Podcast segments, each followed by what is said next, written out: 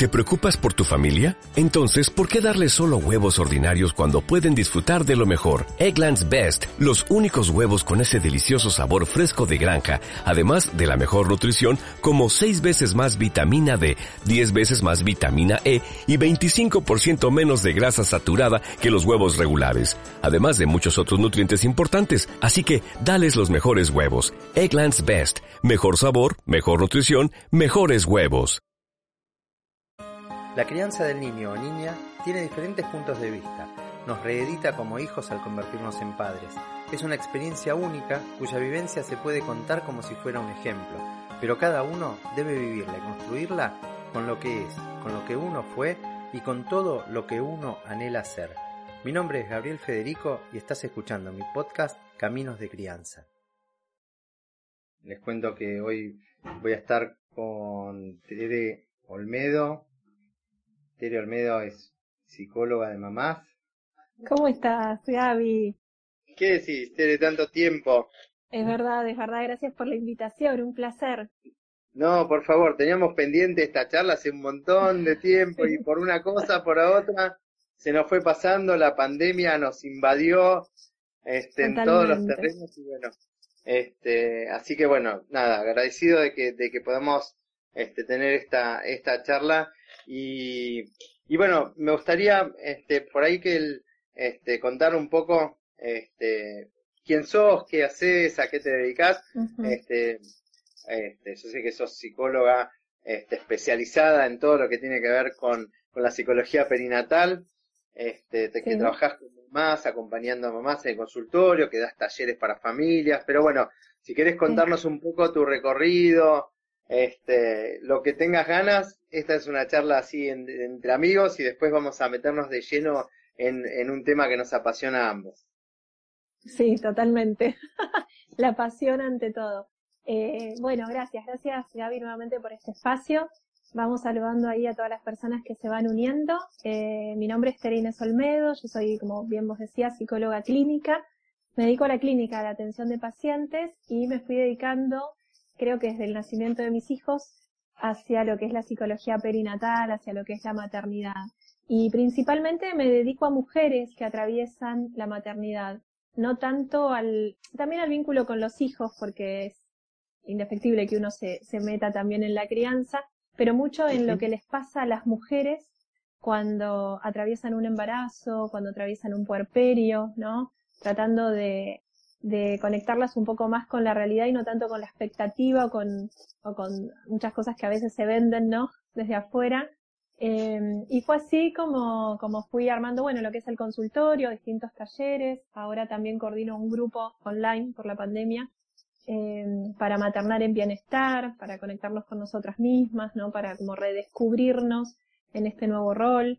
Eh, bueno, siempre estoy ahí como, como incursionando, pero sí, me interesa mucho lo que sienten las mujeres en relación a la maternidad y cómo las, nos atraviesa eh, en todas las áreas, ¿no? Como que, como que, que vas ir rompiendo, ¿no? Y atravesando todo, todo. Totalmente. Sí, yo justo hoy, mira, estaba, estaba en dando una clase este, para, en, en, obstetricia, en la UBA, y estábamos hablando de esto, ¿no? Mm. Justamente de cómo eh, cuando el bebé nace, ¿no? El bebé llega desde la esfera física, pero está aterrizando también desde lo emocional, desde lo espiritual, eh, desde lo mental. Y la mamá está aterrizando también. O sea, la mamá necesita ese tiempo de, de, de, ensamble, de reajuste, de descubrir a su bebé, de, de poder entenderlo, de entender lo que le pasa. Encima, atravesando en varios niveles, ¿no? Convirtiéndose en mamá, eh, transformándose, ¿no? En, en, en este nuevo rol. Eh, y por otro lado también ingresando en lo que es un puerperio inmediato donde se mezclan un montón, un montón de, de, cuestiones, ¿no? Me parece este, un, un, como un periodo súper grosso, súper importante estos, los primeros tres meses, ¿no? De, del nacimiento del pero, pero también creo que que mucho de, cómo se tramite este, estos primeros tres meses tiene que ver con todo lo que se haga durante el embarazo, ¿no? Y ahí es donde, donde este, que, quisiera que, que, por ahí que nos metamos, ¿no? Con esto de, de, de, no sé, del instinto materno, si es algo que, que, que, aflora solo o es algo que hay que ir a buscar, este, es algo que se puede construir. ¿Cómo, cómo, cómo se trabaja esto con las mamás? Em, a ver, yo creo que se trabaja mucho también desde el deseo, ¿no? ¿Cuánto, cuánto hay en esa maternidad? Si esa maternidad fue realmente deseada, si es por, por cuestiones de mandatos. Y cuando hablamos de maternidad y, y de embarazo y de puerperio, no hablamos solamente del primer hijo, porque también hay puerperios muy intensos con un segundo, con un tercero, este, y también hay que ver, ¿no? Cuánto de, no solamente de, mandato en, en ser o no madres, sino también en cómo debemos ser madres. Yo creo que, que uno de los grandes shocks, y hoy lo hablaba con distintas pacientes hoy a la tarde en el consultorio, eh, es un shock enorme em, cuando tenemos a nuestro bebé real en brazos, ¿no? Poder hacer esto que vos decías, ese ensamble, esa em, nueva reconstrucción psíquica de entre el bebé imaginado, fantasiado, con esto que está acá, ¿no? De carne y hueso, eh, y que, es un vínculo totalmente nuevo, que yo tengo que empezar a construir. Y, y hoy yo también pensaba que no solamente construir ese vínculo con este bebé real, sino también construir el vínculo con mi maternidad real, de todas las fantasías que yo tenía de cómo yo iba a ser como madre, a lo que realmente puedo ser, ¿no? Y me parece que, que, que, la, que, la, promoción de salud o la prevención, ¿no? Podemos realizar, este, cuando podemos poner palabra a todo esto, ya desde el embarazo o mismo antes también, ¿no? Em, cuando lo vamos pensando, cuando lo vamos deseando, cuando lo vamos construyendo y durante todo el embarazo, que bueno, son nueve meses, eh, que nos permiten prepararnos de alguna manera para el puerperio, porque el puerperio es maravilloso, es hermoso, tengo mi bebé, pero nos pasa un tsunami por encima. Es fuertísimo. Totalmente. Bueno, una, una cosa que, que, que, destacaba hoy, ¿no? Y que, y que reflexionaba acerca de, del trabajo este, que, este, que, que se lleva adelante con, con las mamás. Bueno, vos lo sabés, este, este, sabés que yo, te, yo hace muchísimos años que trabajo con mamás. Este, digo, eh, estos primeros tres meses que no se habla, que no se cuenta, que no se dice que estás, que estás embarazado, que de repente, este, eh, no sé, si el, si el embarazo no avanza, hay como grandes mitos, ¿no? Y es como que queda un agujero de esos tres meses primeros, que después los tenés que recuperar en el puerperio. O sea, una vez que nació el bebé, son esos tres meses que necesitas para moldarte a esa idea de lo que te faltó, de lo que querías compartir, de lo que sentías. Digo, hay, hay muchas cosas que se ponen en juego, ¿no? en, en, en este, como este, como este vaivén, ¿no? De, de lo que, de lo que se proyecta, de lo que uno se imagina, este, con su bebé. Aparte de, de, de del laburo que da codificar y decodificar las necesidades del bebé. Porque, este, Impresionante. Una, una cosa que, que, que sabemos, ¿no? Que, perdón, este, eh, te, digo esto y ya, y ya, te, ya ahí te, te, dejo. Esta, esta cosa de, de, del, de que el bebé nace y trae todos sus sentidos aptos para captar información, pero le falta las ganas de aprender. Y las ganas de aprender se contagian, se transmiten. Eso es lo que, le, lo que le ofrece la mamá, ¿no? Entonces, si la mamá está terriblemente deprimida por, por el motivo que, que, que la llevó a esto, eh, y no está este estímulo, al bebé le va a estar faltando por ahí esta cuestión, ¿no? de, de, conexión. Digo, es, tan importante cuidar a la mamá este, en, en, en, esta, en esta primera etapa. Bueno, nada, yo por ahí me, me, apasiono, dijimos, somos dos apasionados. está perfecto. No, está perfecto. Y en esto que vos decías de la decodificación de las necesidades del bebé, es lo que aparece el famoso instinto, ¿no? Y muchas mujeres que sufren porque dicen, entonces yo no tengo instinto materno, entonces yo no nací para ser madre, lo escucho permanentemente en el consultorio. Mujeres que aman a sus mm. hijos y que dicen, no nací para ser madre. Cuando empezamos a, a ver qué significa eso, ¿no? ¿Por qué? Y es porque yo no tengo este instinto materno. Mi bebé llora y no entiendo qué le pasa. Es una, es una eh, construcción cultural que hicimos, social, no existe el instinto. No existe para nosotros los seres humanos, estamos atravesados por el lenguaje, estamos atravesados por la cultura, no, no somos ya instinto. Y si es un vínculo que se construye, entonces cuando podemos decir, no lo conoces a este bebé, es un, vínculo nuevo, empezaste a salir con alguien y bueno, vas así como de a poco, ¿no? Conociendo a la otra persona, entrando en eso. Y es lo mismo que tenemos que hacer con nuestro bebé. ¿Qué es eso? Es de a poco. Y es también decirle, no entiendo qué te pasa, pero acá estoy. Estamos juntos en esta, ¿no? Em, y, me parece que si nosotros, si las mujeres en el momento del embarazo pueden entender que no van a tener un instinto materno, que, que no es que van a poder captar todas las necesidades de su hijo o de su hija las 24 horas del día, se tranquilizan un poco porque dicen, bueno, voy a poco, les pasa a la, a la, gran mayoría, ¿no? No estoy sola. Esto de vivir la, la, el puerperio inmediato con tanta soledad, sin poder decir muchas mujeres que no la están pasando bien, también, eh, porque tendría que ser un momento de, alegría y de felicidad, ¿no? Y, no, no siempre se vive así. También poder legitimarlo, ¿no? Poder validarlo, poder dar un espacio a eso. Tal cual, tal cual. Pues sabes que el, yo con, con, un grupo, eh, con el grupo de Sayo Bebé, que es la sociedad de, que, que armamos de investigación y observación de bebés, estamos haciendo el seguimiento también de, de, unos grupos de mamás que parieron en pandemia. Este, de hecho, el bebé más viejo que, que, tenemos tiene, todavía no cumplió un año. Y, y es muy interesante ver las cosas que, que se van dando con, con estos bebés, con estas mamás, este, que creían que no podían y que de repente pueden y que, que, que, al bebé les alcanza con estar con ellas, que los bebés son súper seguros, que no son bebés que, que, lloran todo el tiempo, al contrario, son bebés eh, exploradores, están desarrollándose de una manera este, muy interesante, a diferencia de lo que uno se imaginaba que iba a pasar con el aislamiento, ¿no? Como que, uy, ¿qué pasa si no puedo llevarlo a, visitar a la familia, si no puedo llevarlo al parque, si no puedo llevarlo al shopping, no puedo salir, ¿no? Y de repente... no, porque lo más importante es ese vínculo que está ahí, el bebé no necesita mucho más al principio, después cuando van creciendo, bueno, por supuesto, aparece más el mundo social. Sí, yo creo que es un gran beneficio de esta pandemia que tiene tantos, eh, tantos perjuicios, ¿no? Pero un beneficio que, que, lo veo mucho es eso, que, que las familias también pudieron estar un poco más solos con la llegada de sus hijos, y por un lado aparece esta soledad, pero por otro lado aparece la intimidad y la conexión cuando no hay tanto ruido afuera, ¿no? Y bueno, debe ser también un poco lo que ustedes observan, ¿no? Este, como que el este, vínculo se da.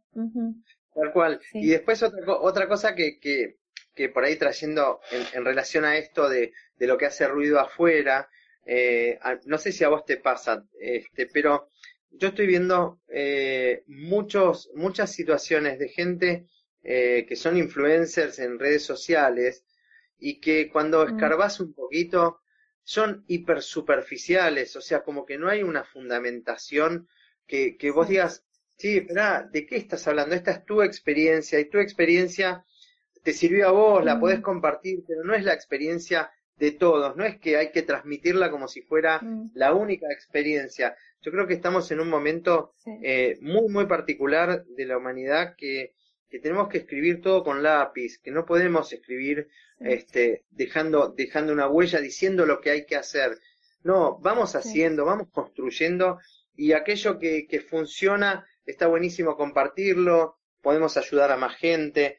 Eh, creo que es un buen momento para pensar eh, seriamente eh, dónde nos dejamos influir, ¿no? En dónde estamos metiéndonos, dónde, con quién eh, a quién escuchamos, ¿no?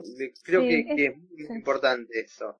Sí, totalmente. Eh, hay que escuchar a los profesionales que, que están especializados en, en la materia de lo que sea, y más en lo que tiene que ver con la salud mental. Y más aún creo con la salud mental perinatal, que es un momento de muchísima vulnerabilidad.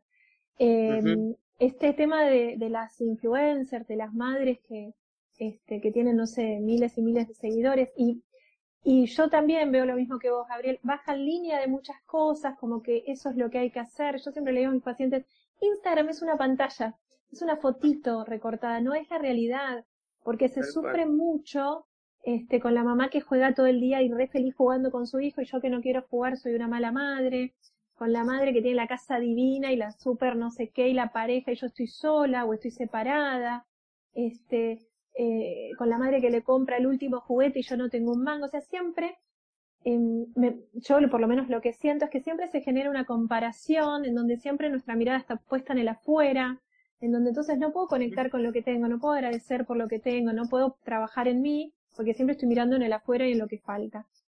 Bajando líneas que no tienen, como vos bien decís, ningún fundamento teórico y no son personas que se dedican a la salud mental o a la salud física, no son muchas veces médicos, no son puericultoras y opinan sobre lactancia o sobre una mastitis. Yo digo, no, no, por favor, este, les digo siempre, ¿no? Mis pacientes vayan con profesionales especializados.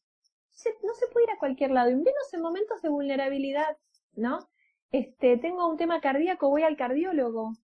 No voy a, no, no busco información en cualquier lado. Bueno, lo mismo con la puericultora. ¿Qué sé yo? No sé, o no, no, no. Ah, el, el no sé, el, el, ni se me ocurre decir qué, ¿no? La actividad que hace Mengana para el corazón. No, no, voy a un cardiólogo, me hago estudios, qué sé yo, chequeo lo que tengo que hacer. Bueno, lo mismo pasa con la puericultora, con la lactancia, con el médico, con el psiquiatra, con el psicólogo, con un musicoterapeuta. Bueno, también, no sé en tu profesión, pero también hay mucha gente que hace cualquier cosa diciendo música, no, no. Hay una carrera que se estudia. No, totalmente. Bueno, yo, yo hago, hago esta distinción, ¿no? De, de, de lo que es, eh, a ver, una actividad musical para hacer durante el embarazo está buenísimo, este, está genial usar la música, cantar, conectarse. Y otra cosa es también hacer un proceso musicoterapéutico donde te conectas con otros aspectos. O sea, digo, eh, esto este, lleva muchos años de, de, preparación, de formación. En el caso mío, bueno, este, el, vos lo sabés, lo, has vivido del otro lado, digo, sí. este, la, la, experiencia de hacer el proceso. Este, bueno, no, ciertas cosas, este, este, digo, es, es una, una, una, experiencia personal. A mí, este, la verdad que me gusta, digo, si, si, si surge, si da, este, y tenés ganas, puedes compartirlo. Digo, yo no, yo no, siempre trato de, de, acompañar desde un lugar de mucho respeto a, a las familias. Eh, y, y mirá que si hay algo que, que, de lo que, de lo que puedo, diría como jactarme de es que tengo mucho material porque hace muchos años que acompaño mamás, eh, familias, mm. eh, parejas, este, con el tema de canciones de bienvenida, con testimonios y, y mm. realmente, este, lo que lo que me gusta hacer es compartirlos con el tiempo, con las mismas familias, o sea, eh, son poquito las cosas que van a ver de, de, testimonios de, de, gente que ha pasado por mi consultorio este, en, en, las redes, ¿no? Me van a ver a mí contando algo sobre tal cosa, pero no, bueno, este. Me parece que esto también. Sí. No, no te quiero interrumpir. No, que me parece que esto también tiene que ver con el respeto. Eh, tiene que ver con una cuestión de respeto y de intimidad.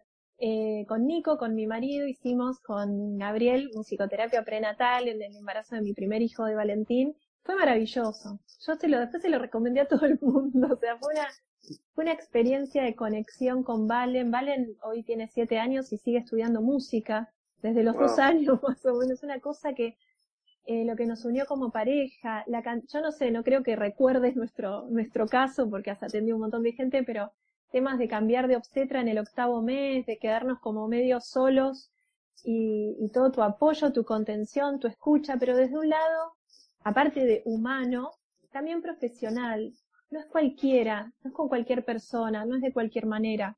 La importancia de buscar gente realmente este, especializada en el tema y sí, por supuesto, con el lado humano, empático, que siempre te caracterizó y que fue lo que a nosotros nos hizo tan bien, ¿no? Eh, así que no, para mí fue una experiencia maravillosa, súper recomendable. Eh, acá dice Nico, maravilloso posta. Este, qué bueno, te agradezco. Este, agradezco la, confianza. Este, esto, esto que decías de, la música, ¿no? Hay, hay también como un mito, ¿no? En esto de, sí, si le pongo música durante el embarazo, si escucho música, este, va a ser músico. Y no, en realidad va a ser músico en la medida en que siga habiendo música en la casa, que haya instrumentos, que haya, eh, no sé, una tía que toque, que cante, no digo como es en el caso este, de, ustedes, que también nos escucha por ahí, les mandamos saludos. Este, eh, digo, eh, tiene que ver con otras cosas, ¿no? A mí cuando, mm. cuando una mamá me dice, Ariel, quisiera que este, estimular a mi bebé, bueno, ¿cuál es el sentido? ¿No? ¿Qué, qué es lo que vos querés? querés estimular a tu bebé para que sea una persona este, más inteligente que compita este, con, en la sociedad por un puesto alto, o querés estimular a tu bebé para conectarte con tu bebé, para poder establecer un vínculo, para poder sentir cuando le cantás, cuando le, le, le hablas, cuando le pones una música, si se mueve, si responde, si esto te da una, una cuestión de intimidad en, el vínculo. y me parece que eso es, es un punto sumamente importante para, para pensar durante la gestación, porque, eh, porque hay muchas formas de conectarse con el bebé. Digo, eh, y, y, me parece que, que más allá de también de conectarse con el bebé, de conectarse con, con la mamá que está naciendo, junto con el bebé. conectarse con una misma, totalmente. Quiero aclarar también para aquellas personas que por ahí nos estén viendo y, y, quieran hacer musicoterapia prenatal este, con vos, no es necesario ser músico, no es necesario saber música, yo no sé tocar absolutamente nada. Gabriel nos decía, podemos hacer algún ritmo, yo no sabía hacer nada, me frustraba, era como una tortura para mí, todo lo instrumental no sirvo para eso. Entonces terminamos haciendo un montón de cosas espectaculares en relación a la música también. O sea, aclaro esto es como una nota al pie nada más. No hay que ser músico para hacer musicoterapia prenatal, hay que tener ganas de conectar y de que y de poder expresar también los miedos, las emociones y todo lo que vamos viviendo en un embarazo. Este, este bueno. Sí, sí. Este, tal cual. Bueno, yo agradezco agradezco esta, esta aclaración y por ejemplo con, con respecto a, a, a ver a, a, los aspectos maternos y estas estas cuestiones que digo me, me gusta este, por ahí hacerte así como algunas preguntas, ya que aprovecharte, ya que conoces tanto, tanto del tema. Eh, una mamá que siente que no se está pudiendo conectar con su bebé, pero que va todas las semanas a su sesión, ¿no? También se está conectando con su bebé, o le está transmitiendo sus ganas de conectarse, más allá de que ella sienta que no puede. Digo, por ahí, por ahí me gustaría que, que, que, que si podés eh, aclarar un poco esto de sentir algo, ¿no? Y, y, y, cómo eso que, que, sentís por ahí puede estar este, conduciéndote por otro lado, ¿no? Y puedes estar haciendo algo, algo positivo más allá de estar sintiendo de que no.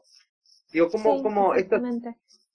Sí, la idea es que este, nuestros miedos o nuestras angustias no nos paralicen, sino que sean motor para buscar, y entonces cuando es esto que vos decís, cuando yo empiezo a buscar y no sé, y hago terapia, por ejemplo, y hablo del vínculo que me está costando con mi hijo, o con mi hija, o con mi bebé, no importa la edad que tenga, ya hay algo ahí que se está modificando, porque estoy llevando conciencia a eso que me está pasando.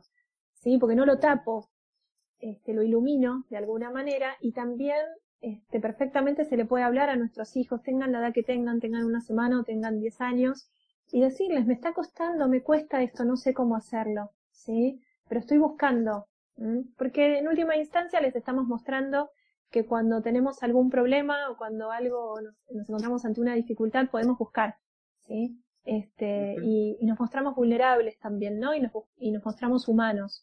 Yo creo que eso es algo que siempre a nuestros hijos les va a venir bien saber, ¿sí? Que somos humanos, que no somos perfectos, que se puede pedir ayuda, que no sabemos todo, ¿sí? Pero sí, eh, a ver, hacer un trabajo prenatal siempre nos puede sumar en un montón de cosas porque llegamos al parto con más información y con más conocimiento de nosotros mismos, ¿no? Y de nuestros miedos y de, nuestras fantasías y de nuestras expectativas. Y desde ahí es más fácil. Pero si eso no sucedió, o si igual el parto y el puerperio fue tan fuerte que igual los desbastó, bueno, siempre estamos a tiempo para revisarnos, para repensarnos y para poder vivir nuestra maternidad o nuestra paternidad sin tanto sufrimiento. Yo escucho mucho sufrimiento y escucho mucho mandato, escucho mucha culpa, escucho mucho no lo estoy haciendo bien, ¿no? ¿Y qué es hacerlo bien? ¿Qué, está escrito? Pero bueno, parece esto que vos decís, la mirada, ¿no? La, la, antes eran las revistas, no sé, la cara, la gente, ahora es eh, Instagram mostrando lo que debe ser, ¿no? Siempre bajando líneas, siempre este, no, la verdad que no, qué sé yo, lo, lo que es, es, ¿no? Este, y trabajar sobre eso, sobre lo posible. Sí, yo la, otra vez pensaba, este, había un, un, me habían mandado un videíto de, de, de una chiquitita de tres años que tocaba el piano, que era impresionante, ¿no? Y yo digo, este, ¿cuántas cosas se ha privado esta nena? ¿No? Por, para poder tocar así, más allá de que tiene un oído absoluto y que de repente tiene una digitación que, que no la tenemos muchísimos adultos, pero digo, ¿cuántas cosas le faltaron a esta nena para que hoy pueda tocar este, en el piano como si fuera Mozart, ¿viste? Era, era una cosa impresionante. y, y, digo, ¿qué, qué eh, es feliz tocando? Porque se la veía, ¿viste? En, la cara no tenía una cosa... Eso, por ahí, claro. No lo sabemos, no lo sabemos, ¿no? Este, pero digo, este, que de repente ver que, eh, que, no sé, que un nene chiquitito hace una determinada genialidad o que puede ser una genialidad para otros, este, no nos puede servir de parámetro para comparar lo que hacen nuestros hijos. digo, esto es terrible, es terrible. Entonces, eh, digo, ¿cuánta, ¿cuántas cosas nos estamos eh, como, como auto brindando de manera negativa, ¿no? Cómo nos estamos intoxicando quizás este, la posibilidad de, de, hacer cosas creativas, eh, inclusive de aburrirnos. Digo, de aburrir, de permitir el aburrirse, ¿no? El, del no saber qué hacer.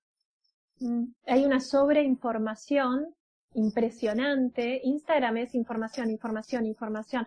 No está chequeado, ¿no? Y, antes era Facebook y antes era, o sea, siempre hay como algún, alguna herramienta de sobreinformación permanente este, nosotros scrolleamos, entonces es tu, tu, tu bombardeo de cosas, por supuesto que matan es la creatividad, que matan la imaginación, me pongo a ver qué es lo que yo debería hacer en vez de ponerme a hacer lo que puedo y lo que me interesa, ¿no? Y en esta nena que vos contás que, que toca el piano también, no sé, hay que ver si, si era su deseo o no, yo eso no lo sé, lo estamos pensando, pero cuánto de expectativa hay en esos padres también, ¿no? No sé, piensa. ¿Qué expectativa tenemos no solamente es la expectativa de cómo nosotros queremos ser como padres o deberíamos ser, ¿no? Sino también la expectativa de cómo deben ser nuestros hijos. Y nuestros hijos después no son como, bueno, vos sos padre de varios. Sí. Nada que ver a como la expectativa de qué sé yo, son como son y está bien así, ¿no? Pero bueno, es todo un, un trabajo de toma de conciencia y de crecimiento interno, ¿no? Para dejar este el ego en última instancia eh, y, y, y tanta mirada, ¿no? y, y poder hacer con lo que tenemos. ¿no? Eso no tampoco es resignarse, yo creo que tiene que ver con una aceptación de la realidad y desde ahí construir para cada vez este, sentirnos mejor, qué sé yo, con mayor bienestar en los vínculos, ¿no? Por supuesto. Totalmente. Bueno, una, una de las cosas que yo estoy viendo este, ahora y que me pareció interesante, mira, hace, hace poquito este, había me puse a ver, a mí me gusta mucho eh, escuchar las charlas TED porque realmente son, son mm. charlas preparadas a conciencia, la gente que habla, eh, de lo que habla sabe. Digo, te puede gustar o no, pero bueno, de lo que habla tiene conocimiento, tiene la experiencia. Y había una, una charla TED de una psicóloga que hablaba de una paciente influencer que atiende y que estaba totalmente vacía, este, angustiada, pasándola mm. muy mal, muy, muy mal llorando en una sesión y de repente este, le pide ir al baño y vuelve toda maquillada y le dice si puede sacarse una foto en un cuadro que tiene en el consultorio porque a esta hora este, ella postea una foto, ¿no? Digo, mm. ¿Qué, ¿qué daño se le está haciendo a la humanidad con esto? Digo, cuando este, de repente, eh, no sé, yo, yo soy un, un tipo que a partir del año pasado, de la pandemia, se me ocurrió empezar a, armar un podcast sobre temas que tienen que ver con, con, con, cosas que me fascinan, ¿no? Con la crianza, con la infancia, la infancia a lo largo de la historia. Y de repente empecé a tener estos encuentros con gente que, que sabe de los temas eh, con los que, con, de los que hablamos y, y, y, lo estamos llevando, ¿no? Como, como a los podcasts. Digo, y hago cuando puedo, o sea, no es que hay una, un, viste, que te pones un día, una hora, viste, a veces se puede, a veces no se puede, a veces se te cortó la luz, tenés mala comunicación, o sea, tenés que tener la flexibilidad, viste, para, para hacer lo que se puede, y si se pudo, se pudo hacer una semana bien, y si no se puede hacer, también está bien, y no tenés que, que eh, esta autoexigencia, ¿no? Que, que, que se pone la gente, que por ahí quizás sea un efecto pandémico también, ¿no? De, de, de, necesitar estar en contacto, de, necesitar tener una programación, un parámetro de algo fijo. Sí, no igual, yo creo, no sé, sí, no sé, Gaby, en esto de, ay, perdón que te interrumpo, pero se me, se corta. Sí, sí, sí.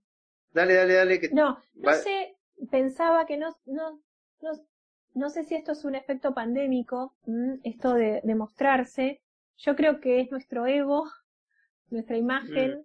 Este, creo que, que, hay toda una sociedad de consumo que sabe por dónde meterse y antes eran las revistas y después fue la tele y ahora no alcanza, entonces aparecen este, estas, estas herramientas, porque no dejan de ser muy buenas herramientas, pero creo que tenemos que aprender a hacer un recorte de que tenemos que realmente ser críticos también de las redes sociales y de lo que se muestra, ¿no? Y mm, yo creo que hay muchas personas que caen de alguna manera en esa locura, eh, por lo menos yo lo veo desde el otro lado, ¿no?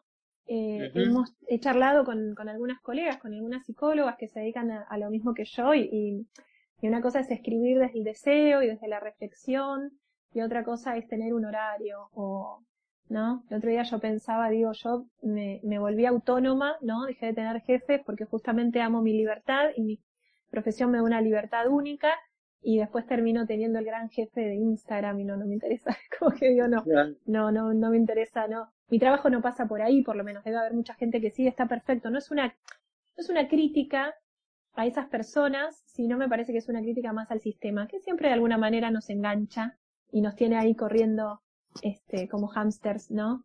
Sí, sí, en la eh, cinta, en la, cinta del gimnasio, que te matas corriendo y no llegas. Este, me parece que sí. Pero bueno, este cuando unimos eso con, con lo que es la salud mental perinatal, bueno, ahí es un tema, porque entonces ya no podemos decir cualquier cosa a cualquier persona. Una mujer que por ahí está atravesando una depresión postparto y no lo sabe, otra persona le puede decir, bueno, dale, ponete contenta, estás con tu bebé, qué alegría no, no corresponde, no. No, no le sirve, no es eso, ¿no? O insistí en darle la teta y, y por ahí hay otra cuestión. Este, Fundamentalismos del, mira, me dice el pie, fundamentalismos del colecho, de la lactancia exclusiva, de todo lo, lo Montessori, de la crianza respetuosa, de, del baby led winning, un montón de cosas con las que yo adhiero y que me, por supuesto que sí, teóricamente. Después hay que ver en esa casa qué se puede sostener y que no, ¿no? Y que se desea sostener y que no. Validar siempre el deseo subjetivo, el, eh, ¿no? Eh, la singularidad de cada historia, ¿no?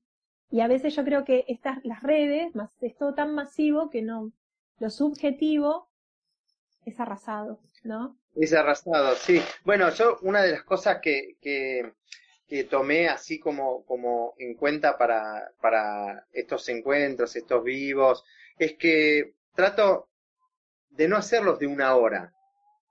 a mí me gusta hacerlos, viste, que sean media horita, 35 minutos, una charla amena, digo, porque eh, después es más fácil para escucharlo, uno lo puede poner, lo escucha de fondo, digo, este, entonces, bueno, nada, respetando un poco este, este, esta cuestión del tiempo, este, que, que, que me gusta manejar, voy a, hacerte, a, a, darte un espacio para que, eh, nada, que cuentes aquello que por ahí nos surgió de la charla y que te gustaría dejarnos como mensaje respecto de lo que es este, el tema de la psicología perinatal o, o, lo que quieras. Básicamente lo que tengas ganas de compartir. Tema libre.